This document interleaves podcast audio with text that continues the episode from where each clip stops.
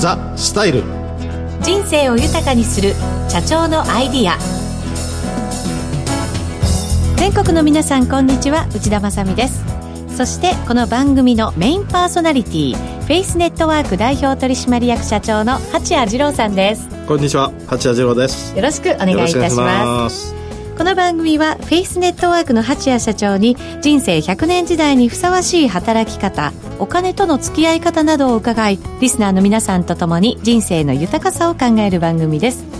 さて2回にわたって素敵なゲストをお迎えしてお話を伺っています。先週に引き続き株式会社ズー代表取締役の富田和正さんです。よろしくお願いいたします。よろしくお願いします。前回も熱いお話を伺いましたけれども、ね、刺激を受けます。今回もじゃあ刺激を受けていただこうと思いますが、はい。はい、テーマが成長する会社の作り方テーマに伺っているので、うん。はい、それを引き続き伺っていきたいと思います。はいよろしくお願いします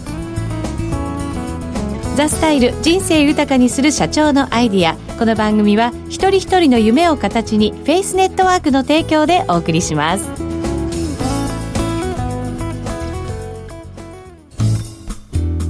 ザ・スタイル。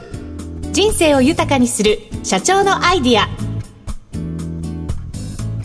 コーナーはフェイスネットワーク代表取締役社長の八谷二郎さんが豊かな人生とはを切り口に働き方やお金との付き合い方など幅広いテーマでざっくばらんにお話をします。前回に引き続き株式会社ズー代表取締役の富田和正さんをゲストにお迎えして様々なお話を伺ってまいりましょう。今回のテーマ、成長する会社の作り方です。大きいですね、また。本当そうですね。会社って今登記するの簡単じゃないですか。そうですね。ね、うん、誰でもできると言っても過言ではないと思うんですが、うんうん、それをやっぱり大きく成長させていくって本当に大変なことですよね。そうですね。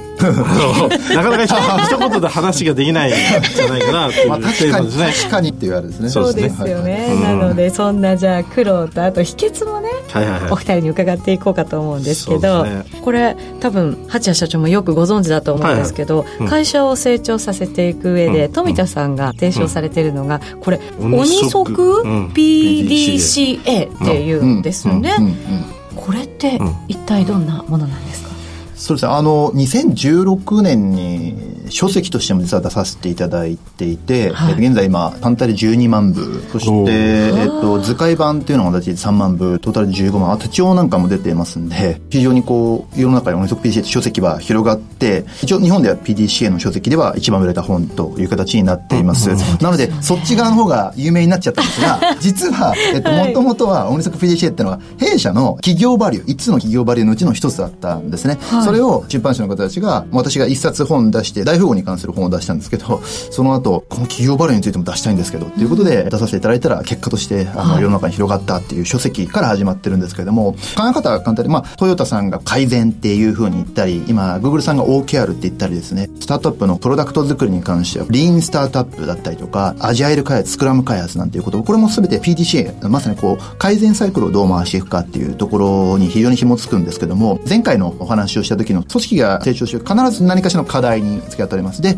課題をちゃんと認識をして特定の課題に対しての解決策をしっかり考え、うん、解決策をしっかりと実行できっていうこのサイクルがいかにこう早く深く回るかまあ鬼っていうのが早いのかどうかっていうのはちょっとこう よく鬼って早いんですかみたいな質問があるんですけども、はい、あ鬼足っていう私込めた思いっていうのは早く深くと。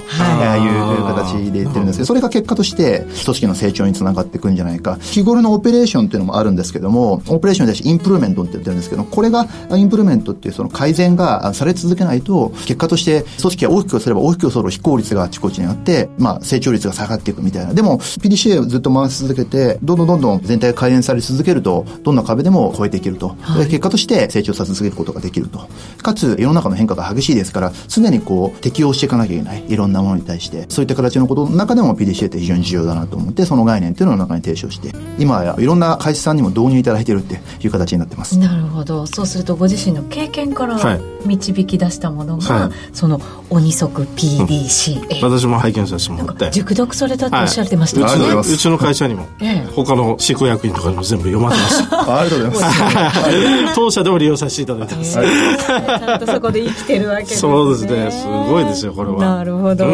えー、でもこれ会社が成長していくとほらやっぱりフェーズもいろいろ変わってくる組織も大きくなってくるってことだと思うんですけれど変えちゃいけないものっていうのももちろんあって、うん、でも変えなきゃいけないものっていうのもあると思うんですよね、その両方ってどんなふうにお考えですか？あのこれは私はちょっと考え方が少し変わってるところもあるのかもしれないんですが、はい、変えちゃいけないものってほぼないと思っててですね、はい、えっと、すべて選択だと思ってるんですよ。例えば、その時の価値観に基づいて、僕らは選択をしてるだけだって、こういう組織体系にしようとか、こういう事業をやろうとか、それは多分、いくつかの変数があって、まあ世の中の景気状況とか、例えば、やれ5年前、10年前はこう副業っていうのは別にそんなに解禁しなかったのは、たったこの辺でこんなにガラッと変わってしまった。まあスマートフォンの話なんかもそうだと思うんですけど、世の中で使ってるスマホのみたいなツールだけじゃなくて、価値観が変わっちゃうわけなんで、多分5年後、10年後、変わらないものなんてむしろないんじゃないかなと思って、よく私、パラドックスっていう言葉を社内でも使って、ってるんですけども、うん、ティール組織みたいな、例えば組織に関して言葉が出てきたのもこの数年なんですよね。でも一方でトップダウン型の方が非常にこう、スピードが速いんじゃないかとかっていう意見もあって、両方常にいるんですよ。両方の派閥がいるというか、うん、でもそれはその時のフェーズとかその時の組織に応じて柔軟に変更するものであって、変わっちゃいけないもんってのはないんじゃないかな。変わるという表現なのか、こう、アップデートなのかっていうと、はい、アップデートはされ続けるもんなのかなと。で、よくあるんですよね。こう、去年と今年でなんか劇的に変わっちゃったみたいな。でもそれは時代に合わせて変わってるだけであって、フェーズが変わってるだけであって、それだけの中で取捨選択をして、今回はその選択をしていただけ、またそれも2年後3年後変わるのかもしれない。なんていうふうに考えています。八谷先生はどんなふうにお考えなんですか？富田さんみたいな考え方あるんですけど、やっぱり私の中ではその変わらなければいけないことと変わってはいけないことって区別をやっぱりつけていて、はい、まあ本当に理念って言いますけど、その本当の企業の思いっていうか、私は常に顧客主導型っていうのをずっともうこれは自分でやり出すその前からずっと継承してきたっていうかね、うん、いうタイプなんですね。はい、なんで、もうそこをずっとやってきたからこそ逆にとここまでの成長があったって、常にやっぱり思い続けることの出来事が連続であったので、そこはまずその自分たちの中で、やっぱありますよね。はい、ただ、話し合ったような形で、これだけ世の中が変わってきてる中で、やっぱその自分たちが取り入れていくものを変えていく、逆に言うとその今変わっていかない企業っていうのは逆に取り残されていくっていうところがやっぱあるんで、はい、まあそこに対しての注視力っていうのもすごく高まってはいますけどね。ええ。まあでも、お客様のためっていうのって、お客様も変わっていくものだから、だからこそやっぱりね、本当は変わっていってるんですもんね。そうですね。その思いはね、一つであったとしても。うんやっぱり成長する企業って、そういうふうに変わっていける企業なのかもしれないですね。それがやっぱり強さなのかもしれないですよね。最後にでもあの、社員の方々がね、いるからこそ、やっぱり会社も大きくなっていけると思うんですけれど、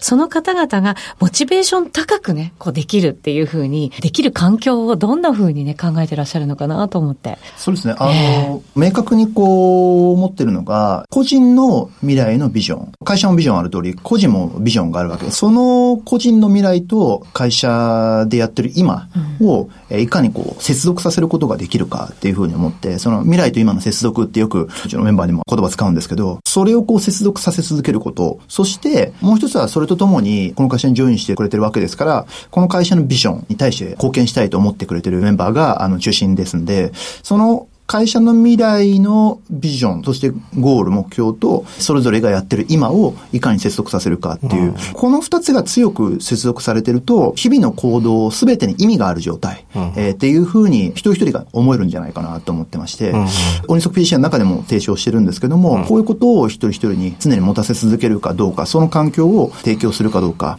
個人はその会社をこう自分自身のビジョン達成のグランドとして使ってもらい、うん、そこで思いっきり活躍してもらい、えー、会社もそのベクトルと一緒に成長していくっていうのが、うん、なんか理想的な会社の関係なんじゃないかなっていうふうに思ってます。で、これは今も適用できると思うし、未来型なんじゃないかなというふうに思っています。うんその個人個人が活躍する場が会社であって、うんうん、それが一つになるからこそまた会社も大きくなっていくというね、うんうん、他人事じゃないところで仕事ができるっていうのもなんかそんなイメージがね、でねできそうな気もしますけど。それはやっぱ本当環境づくりでしょうね、うん。企業の中の環境づくり。そうですね。えー、やっぱりそのやりがいとかその生きがいっていうのね、えー、対価だけじゃなくてどういうところで感じられるか。っていうところが、やっぱその自分の使命感だった逆にね、いうところを各営業スタッフ、担当者が全てそういった社員が持てるか持てないかって結構重要だと思うんですけどね。そうですよね。うん、八谷社長はどんな風にしてそこをこう保ってらっしゃるわけですか、結構私たちって常にやっぱその、ある程度その中長期的なビジョンというよりは比較的短期的なビジョンというのを常に持たしていくような仕事の作り方特にちょっと我々の事業とのいろんな部署があって、全く違うような部署が会社の中にいろいろとあるんで、ただその中でも自分自身がどれだけ成長しているかということを感じられる経験というのを常に若いスタッフ、特に新入社員も含んでですね、経験させてあげられることによって、自分自身の使命感というのを早く持たせてあげられるところっていうのが、私の会社って思ってもらえるような社員作りっていうのは常にやっぱり作り出しますね。なるほど。小さな達成感を重ねていくことによってっていう、人間的にも成長してくるっていうね。そうですね。うん、向かうところはやっぱりその会社のビジョンが、社員の成長もしっかりこう取り込みながら大きくなっていくってところはやっぱり同じね、本当に行き着く道な感じがしますよね。はい。業種も全然違いますけれど、向かっていくところが一緒っていうのがなんとなく、はい面白いなと思ったりしました。富田さんには2回にわたりお話しいただきました。ありがとうございました。ありがとうございました。お聞きの放送は、ラジオ日経です。